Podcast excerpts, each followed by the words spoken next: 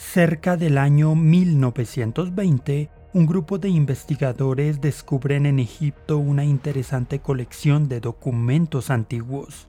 Los documentos fueron comprados a nombre de una biblioteca inglesa y llevados allí para ser añadidos a la colección de un archivo. Sin embargo, después de ser organizados y numerados, los documentos se dejaron guardados y casi pasan al olvido durante los siguientes 14 años hasta que un hombre llamado Colin H. Roberts desempolvó los papiros y empezó a dedicarles algo de tiempo. Pero uno de ellos, el que se le había asignado el número 52, le empezó a llamar la atención. El papiro 52 era muy pequeño, 53 centímetros cuadrados. Tan solo contaba con unos cuantos caracteres griegos bastante desgastados escritos por el frente y por detrás. Entonces Roberts tradujo los caracteres y analizó el estilo de escritura solo para darse cuenta de que estaba ante algo maravilloso. Pero, ¿qué tenía de especial este pequeño papel antiguo? Hola, mi nombre es Giovanni Gómez Pérez y en este episodio hablaremos sobre el papiro 52. Bienvenido a Byte, Biblia, ideas, teología y experiencias el programa para descubrir el pasado y el presente del cristianismo. Esperamos que seas retado e inspirado por el episodio de hoy.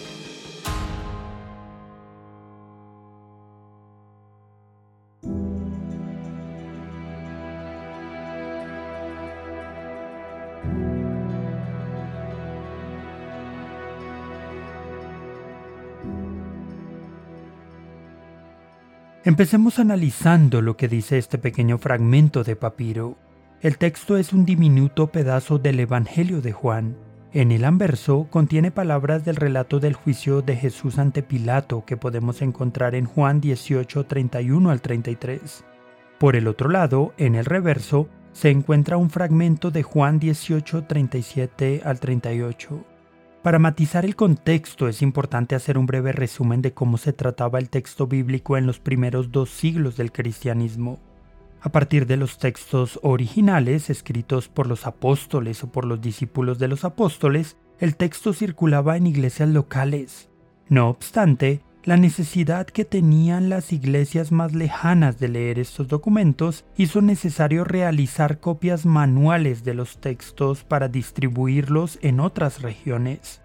Con el tiempo, algunas iglesias y personas empezaron a acumular colecciones de manuscritos como los Evangelios, las cartas de Pablo y otros libros y cartas.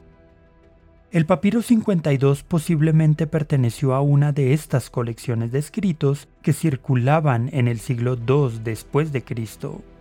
Debido a la falta de tecnología de impresión, los textos debían copiarse a mano, lo que podía llevar a errores y diferencias entre las copias.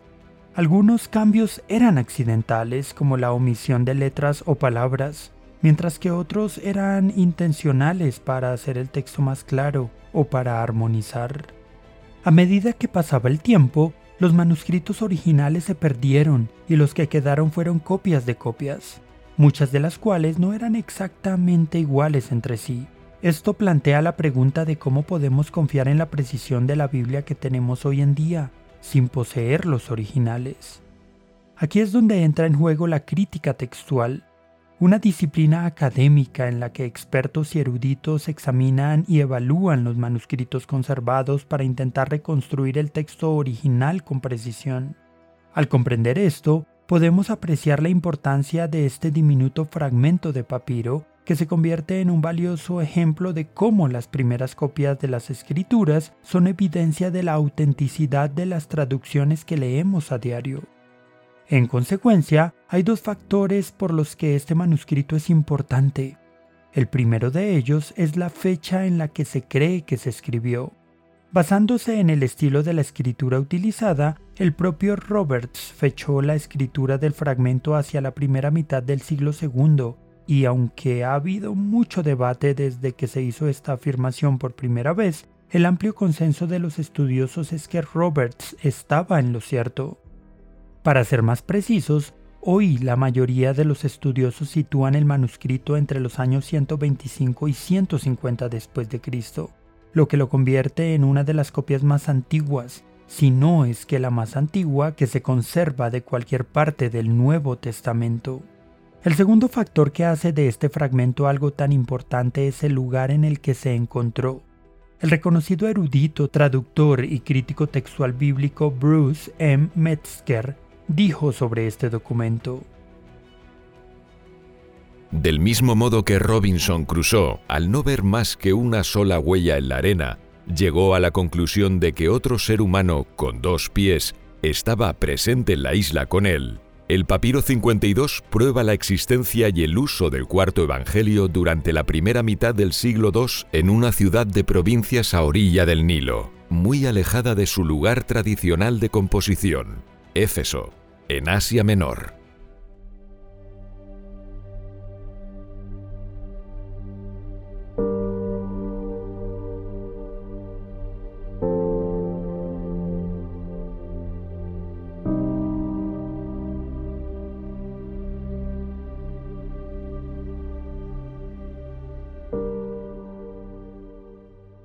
Esto significa que para la primera mitad del siglo II, los cristianos egipcios que vivían en las riberas del Nilo leían las mismas palabras que Juan había escrito unas décadas antes y que nosotros también leemos hoy en día. Hoy este importante manuscrito está exhibido en la biblioteca John Rylands en la ciudad de Manchester, Inglaterra, cuidadosamente guardado, protegido en una vitrina climatizada donde permanece expuesto casi permanentemente. El papiro 52 es valioso por su antigüedad, autenticidad ampliamente probada y por su contribución a la comprensión de la historia y transmisión del Nuevo Testamento. Es un recurso invaluable para los estudiosos y una ventana fascinante hacia los primeros siglos del cristianismo, como lo afirmó Tim Chalice acerca de este fragmento. El papiro 52 es un vínculo importante con el pasado, con mi pasado y con el tuyo. Es un objeto que puedo mirar y escuchar, y aumentar mis convicciones sobre la providencia de Dios al preservar sus palabras. Si la fe viene por el oír, y el oír por la palabra de Dios, Romanos 10:17, se nos recuerda que tú y yo somos cristianos hoy solo porque Dios ha preservado su palabra, la Biblia y ha conservado su palabra a través de copia tras copia de los manuscritos originales, incluso a través de pequeños fragmentos de papiro como este. Para hacer un pequeño trozo de papiro desechado, tiene una historia asombrosa que contar. Este pequeño trozo de papiro es nuestro vínculo histórico más antiguo con las escrituras del Nuevo Testamento y, a su manera, representa los miles de manuscritos y fragmentos de manuscritos que dieron lugar a la Biblia que tenemos hoy.